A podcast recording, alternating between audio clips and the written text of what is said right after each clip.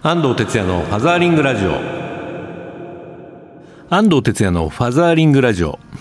皆さんこんにちは。この番組は父親支援の NPO 法人ファザーリングジャパン代表の安藤哲也がパパにとっての耳寄りな情報をグッドミュージックに乗せてお届けする番組です。はいというわけで今週も始まりましたファザーリングラジオですけれども、えー、もうすぐね11月は七五三のシーズンですね。えー、こちらのねあの FM 西東京の同じ通り沿いにあの田無神社さんっていうのありますけど、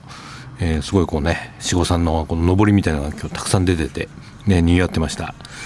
えー、我が家も今6歳の次男がね去年七五三、まあ、5歳でやったんですけれどもね写真を撮るんですけどもねでもこのうちの息子がもう写真撮るのが嫌で嫌で洋服着させて撮ったりとか、えー、したんですけども全然言うこと聞かないでねもうこっち汗だくになって着替えさせてねえー、もう二度とやだと思いますけどね。まあ、まあ、二度とないんですけれども、でもなんかこう、そういうものも含めてね、七五三の思い出、ね、お子さんと作っていただけたらな、なんていうふうに思いますね。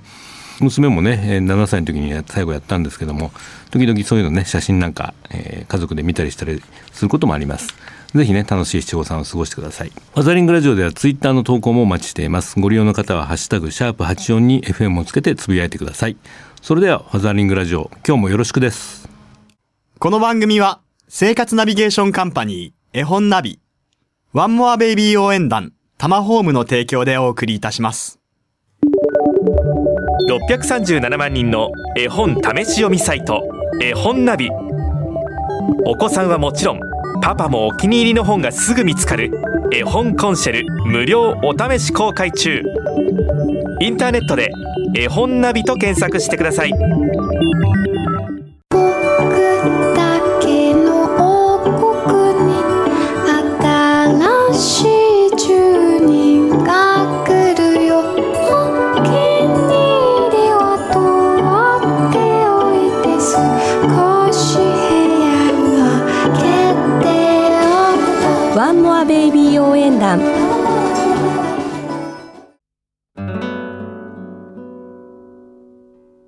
ファザーリングラジオ FM 西東京からお届けしています。ここからはインフォメーションのコーナーということで、えー、今月のトピックスということなんですけども、えー、11月は、えー、子ども虐待の防止月間ということで、えー、今日は児童虐待防止全国ネットワーク理事の高祖常子さんにお電話がつながってます。高祖さんこんにちは。こんにちは。よろしくお願いします。はい、えー、虐待防止月間ということなんですけどもはい、まあ、お忙しくされてると思いますがそうですね。はい。あの子ども虐待の今状況ですけれども、はい。うん、あのまあなかなか減らないっていうのは聞くんですが、今どんなふうになってます？ね、はい。と発表されたあの厚生労働省から発表された、えー、児童虐待相談対応件数ということで、はい、えっ、ー、と25年度が7万3765件ということになっていて、うんはい、まあとてもうなぎ登りというような状況はありますね。どういったあの傾向の虐待が今増えたりしてるんですかね？はい、そうですね。相変わらずあの数字上では、うん、まあ身体虐待とか、うん、あとはネグレクト。はい、というのがやっぱり増えている感じはしますけれども、うん、まあ数字に見えないところで、性的虐待だったりとか、あとはその心理的な虐待ですね、はい、あのまあ、大声や脅しによって、うん、えーと、恐怖に陥れたりとか、うん、まあ、子供をあの兄弟間で差別したりとい。うようなことも、はい、あの結構聞かれる感じはあります、うん、そうですね、はい、これもちょっと西東京市でも嫌な事件が、ね、ありましたけれども、えー、ね、残念でしたね。ね。はい子ども虐待、まあ、多分にいろんな複雑な要因が絡み合って起きるとは思うんですけれども、はい。えー、まあ、最近やっぱりあの不況でね結構あの、貧困の家庭も増えてたりするんで、えー、まあ、そういったこともあるかとは思うんですが、はい、あのまあ、ファザリングラジオ聞いてるお父さんたちがいるので、はい、父親の役割みたいなのをちょっと、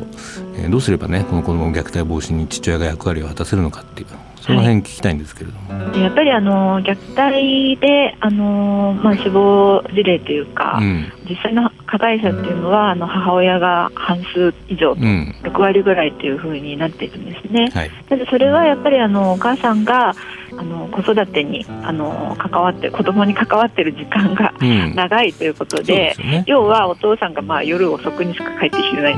と。子育てに関わってないケースがとても多いということですね、うん、母親が孤立した中でそういうことが起きやすくなってしまうのかもしれませんね。そうですね、うん、結局やっぱり、まあ、子どものその虐待で多いのはあの低年齢の子特にもう本当に01に3歳以下の子がとても多いんですけれどもやっぱりあのまだまだこう、ね、親の言うことが分からなかったり言うことを聞けなかったりっていうところで、はい、まあ、ママがこう本当に密室化した中でこう向き合っているとどうしてもこうイライラが溜まってし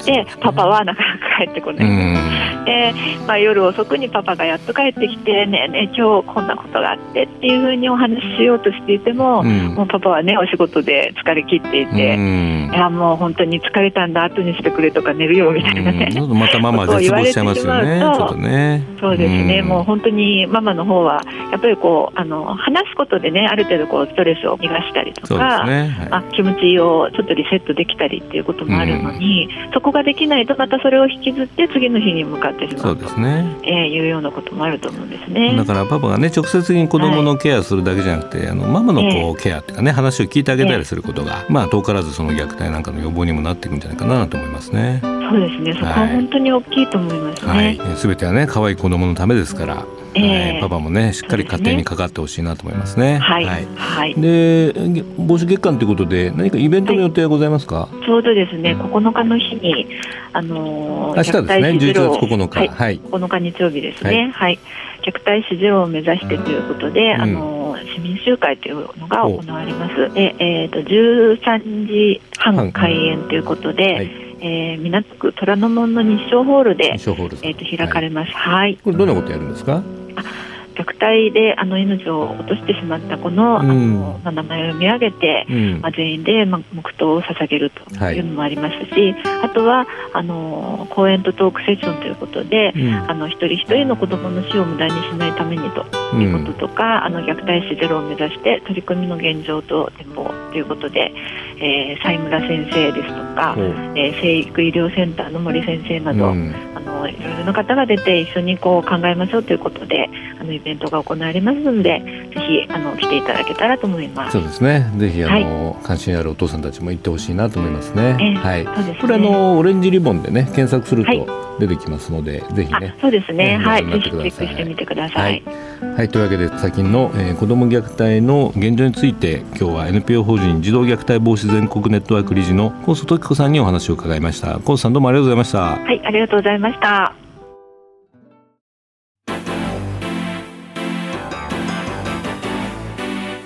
ザーリングラジオ FM 西東京からお届けしています。ここからはソーシャルカフェのコーナー日本には社会的な課題がいろいろありますがそれを何とかしたい社会を変えたいという思いを持ってソーシャルな活動を実践している方をゲストにお呼びするコーナーです、えー、今日のゲストは、えー、映画監督で「生まれるずっと一緒」を今回制作されました映画監督の郷田智さんです。こんにちは。こんにちは。よろしくお願いします。よろしくお願いします、えー、郷田さんとはね、えーと、生まれる一一っていうんですかね生まれるだけです。生まれるだけですね。はい。まあ第一作目の時にね、はい、あの知り合ったんですけども。大変さになりました。ありがとうございました。あの奥さんがね昔の僕の勤めてた会社の同僚で。そうそうそうそうそう、はい、同僚というか部下というか、ね、いやいやいやね。非常にお世話になったといつも話してます。はい。でプロデューサーなんですよね。そうです。智子さんがね。はい、はい、というわけで二人三脚でね作られた「生まれるが」これもうかなりロングヒットというか各地でね。そうですね、うん、はいありがたいことに、はい。まあ、よく見るのがあの子育て支援の NPO ねネットワークであのよく上映会はい、ね、展開してあの僕の仲間たちも全国にいるんで「はい、生まれる」の上映会のスタッフやってたりとかして。そうですね。そういうのフェイスブックとかでね見てるとあなんかしっかりちゃんと根付いてるなってねありがたいですね本当に。ねこういうドキュメンタリー映画ってねその一時話題になるけども、うん、あのまあ、すぐ DVD になっちゃったりするんだけど、うん、ああずっとこう巷で上映会が開かれるっていうのは、まあ、この映画自体のコンテンツ力だなって思いますね。いやありがたいです。本当に、うん、やっぱりうちの方はどんな反響が印象的でした？印象的な反響ですか、うん、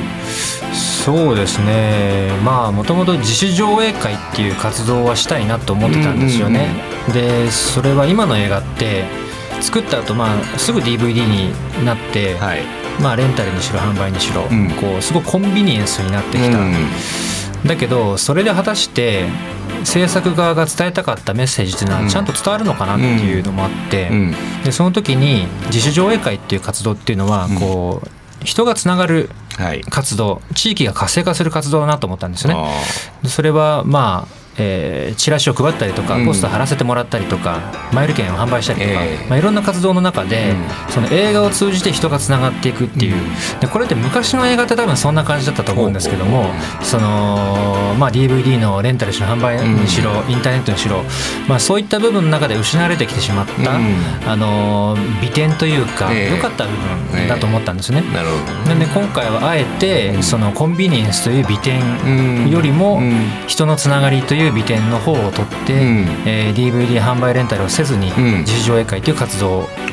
にこだわったっていう。なるほどねなんか昔の興行みたいな感じですねそうですねそれによってあの、まあ、地域にとってみれば一つのイベントというかお祭りというかね、はい、盛り上がりもあるでしょうしね。特にこの西東京市の方では何度かやっていただいていて、うんね。はい、西東京の中に熱烈なファンの方が数名いらっしゃってで定期的にやってくださって、えー、でその方々もその映画を通じて、うん、こう今まで例えば話したことがなかったママさんとか、顔は知ってたけどっていう方々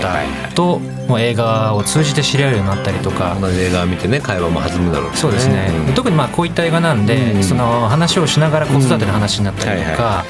実は流産の経験があってとか、不妊の経験があってとかそういった深いレベルでのこうお話ができるようになったっていう僕はすごく受けますね。そうなんか NPO 的な映画という感じが しますね。そうなんですかね。はい、まあまああのね作られてあのプロモーションするのも大変だとは思うんですけど、はい。はい、で、えー、一例が、えーと、4年前でしたっけ？そうです2010年ですね、ね、作られて、えー、今年その、まあ「生まれる2」ということで「生まれるずっと一緒」というタイトルの映画を作られたんですけども今回のこのコンセプトとか伝えたいメッセージみたいなのはどういうことですか？はいこれが、まあ、制作しようかなと思ったのは、うん、まあ、まさに生まれるのそのままの流れなんですけどもともと生まれを作ろうと思った理由っていうのが僕が長年仲の悪かった両親との関係を改善したいっていうところから命と家族の原点の生まれるにこう立ち戻って映画を作ってみてっていう流れだったんですね。でその中でまあ100組ぐらいの方々に取材撮影させていただいていろいろな命が生まれてくる姿とか育てられていく姿っていうのを見てあ両親っていうのはこうやって僕を産んでくれたのかな育ててくれたのかなっていうことを心で感じられるようになってそれで親のことを理解できて受け入れることができて許すことができて感謝できるようになった。でそれがまあちょうど映画制作が終わった頃だったんですけど、うん、でその直後にと一緒に映画を作ってきた、うん、あの牛山智子今の僕の奥さんなんですけど、うん、が妊娠をして、で映画公開の10日後に生まれてきたんですよ。ドラマチックな展開ですね。なんかの冗談みたいなんですけど。で実際に娘が生まれると自分もね、うん、そういった映画を作ってきたからこう父親をしたいっていうかね、はい。はい、ファザリングしたいぞっていうのがあってで半年ぐらい育休みたいなの取ってやったんですけど、うん、で結局そのまあ僕らまあ父親っていうのもあってなんだろう子育てのむずあの多分ねママとは違う難しさがすごくあるんですよね、うん、意識的な部分だったりとか、はい、そこいつもやってますからうちは。はい、はい、ね僕らつわりも帯同もね、ね、何もなくて、はい、頭の中だけで父親にならなきゃいけないから、うんでそういった中でいろいろなこう子育てスキルっていうのもね、うん、毎回学んでいくんですけどでも子育てスキルだけ学んでいっても娘を幸せにできるのかなってある時に思って、うん、その時に子育てのスキルというよりもマインドというか、哲学というか、でそういったものを親自身が持たないと、こう娘を導いていけないんじゃないかなっていうふうに思って、それで自分が死生観を養えるようなもの死生観ね。死生観、はいはいでそういった経緯から映画を作り始めました。でこの、まあ、2の方僕もちょっとあの1回見せてもらったことがあるんで、ね、ありがとうございました、お忙しいところ。いやいやあのなんかさらにこういろいろなドラマがあって、まあ、前が1作目からのね連続のやつもあったんですけど、はい、はい、あのどうですか？2作目これ作り終えて。どんな心境ですか？もう感無量です。もう自分が、ね、撮ってる時よりもあの編集とかな大変だったりするいやどっちも大変ですね。どっちもどっちですね、うん、でも今は自分今自分ができる100%は出し尽くしたっていう気持ちがありますしもうこれ以上はできませんっていう感じです。結構ねあの死者の時もこう揺れて揺れてどはい、どうしようかなどっちにしようかなみたいなのねそうですね。安藤さん来ていただいた時ってあれは完成前のテスト試写の時だったんで、はい、あれからさらに良くなってますから。そうですか。ぜひ完成版を奥様と一緒に、うん、見てください。いやいや本当ねあのテスト版とはグッとくるシーンもね結構あって。確かあの時ってナレーションがまだキキリンさんじゃなかったですよね、ね。はい、あれからねキリンさんの声が出るとね全く違ったものになりますなるほど、はい、それもぜひね期待したいなと思いますけれども、はい、はい、これはあの封切りは11月の22日土曜日。はいからですね、いい夫婦の日というあ本当だ。これはまたみんなが悪いんだかいやこれはあやかった方がいいですねまあ結局その生まれるって子供の話なんだけども、はい、でその夫婦の物語であったりとかね、はい、そのまあいろんな今の課題を抱えながら子育てしていくってことだとある種のこう夫婦育てになっていくっていうね。そうですね。部分もあると思うので、はい、まあぜひあのご夫婦でカップルでねこういうの見てほしいなと思うし、まあ、これから結婚したり子供が生まれる予定の人なんかもね見ていただきたいなって思いますね。はい、なんかその何ですか売り売り文句は？売り文句。えっといろいろな死者を見ていただいた方々に、うん。うん、特にマスコミ記者で言われたことなんですけど、うんあのこの映画の中では血のつながりのない、うん、えー、お子さん息子さんを育てるお父さんが出てくるんですね、あの子連れ再婚でステップファミリーになって、で出会った時は2歳で、で5歳6歳になって。ただ血のつながりがないということは一生隠し続けられるものではないので、まあ、今向き合おうということで、あの映画の中でそれを伝えるというシーンがあるんですけども、これはね、えー、とほぼ日本のドキュメンタリー史上初めて撮られたようなシーンらしく、と NHK の方が言ってました。あのこれは撮りたくても今までずっと撮れてこなかったシーンなので。難しいシーンだった、そうですね。やっぱり絶対的な信頼がないとカメラが入れないところなので、ということはおっしゃってました。でこの血のつながりがないことを伝えるシーンっていうのが、ある種サスペンスというか、見ている側ドキドキハラハラしちゃうんですよね。どうなるテスト版でもちょっとありましたよね。そうですね。僕もちょっとハラハラした感じしました。いやあの僕もタイガーマン好きになってるんでね、あの里親さんの査定とかも見てるんで。あどうなっちゃうのかなっていうねあのありましたね、ぜひね皆さんも、まあ、生まれるえー、1位をまだ見てない方も含めてですねこの22日から始まる生まれるずっと一緒をねご覧いただきたいなと思いますね。ありがとうございます、えー、東京はシネスイッチ銀座で、えー、公開予定ということになっております。はい。というわけで今日のゲストは、えー、映画「生まれるずっと一緒」を制作された映画監督の郷田智さんでした。どうもありがとうございました。ありがとうございました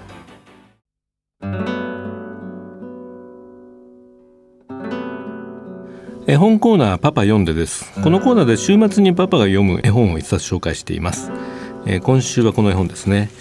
どんどん聞いて Ask Me というタイトルですね。ちょっと読んでみましょうかね。何か覚えてる夢ってある？空に浮かんでる動物を見たことがある？何の匂いを嗅ぐのが好き？すごく暇な時って何をして過ごす？いつか住んでみたいところはどこ？はい。こんな感じでですね1ページずつにこう質問が左側に書いてあってでその右側にですねその、まあ、答えというかその想像力を、えー、湧き立てるようなこう写真とかイラストがね入ってるんですね。これがあの92個その可愛い問いかけがですねこうどんどんこう進んでいくんですけども、まあ、これあの、まあ、正解はなくて、まあ、実際その、まあ、お父さんと子供で同じようにこうコミュニケーション取りながらね読み進めていく、まあ、質問絵本みたいなそんな感じですねこれ。絵本ナビの方にもねこんなレビューが来てます。七かまどさん30代の女の子10歳と女の子6歳のママからですね。とても楽しい絵本です。娘と一緒に読んだら話が尽きなくて半分も読めませんでした。92個の会話の種と書いてあるだけで本当に盛り上がりましたよ。小学校の話し会でも重宝しそうですってことですね。うんこれ一晩で92個はなかなかいかないと思うんですけども。でもねあのやっぱり言葉って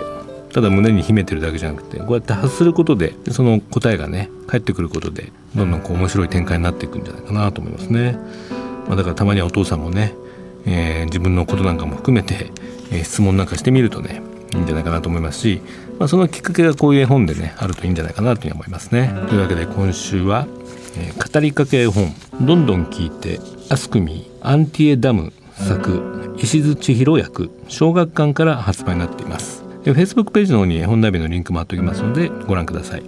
今週のパパ読んででした。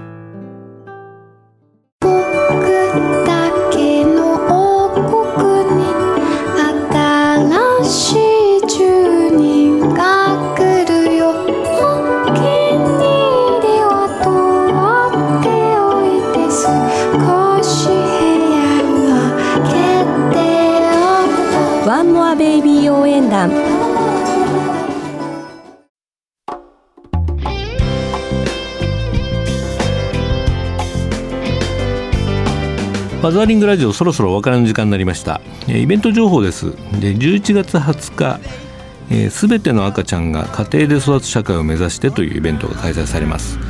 これは世界子どもの日国連子どもの権利条約採択25周年記念のシンポジウムということですね、えー、家庭で育つ権利を謳う、え、子どもの権利条約コウノトリのゆりかごから見えてくる現実を手がかりに日本の現状を見直してみませんかというテーマですね。場所は日本財団2階の大会議室。時間は13時から16時半ということになってます。参加費無料定員20名。ちょっと僕もね覗いてみようかなというふうに思ってます。えー、お問い合わせは日本財団まで。電話036229の5111ホームページのでねあのイベント情報出てますので日本財団で検索して見てみてください。はい、えー、ファザングラジオ。この番組ではリスナーの皆さんからのメッセージをお待ちしております。FM 西東京のホームページからリクエストメッセージのバナーをクリックして必要事項を入力して送信ください。E メールをご利用の方はメールアドレス egao 笑顔数字で842アットマークウエストハイフン東京 .co.jp です。番組のフェイスブックページもありますので、えー、ぜひ覗いてみてください。それではファザーリングラジオお相手は安藤哲也でした。また来週キーポンファザーリングバイバイ。この番組は生活ナビゲーションカンパニー絵本ナビワンモアベイビー応援団タマホームの提供でお送りいたしました。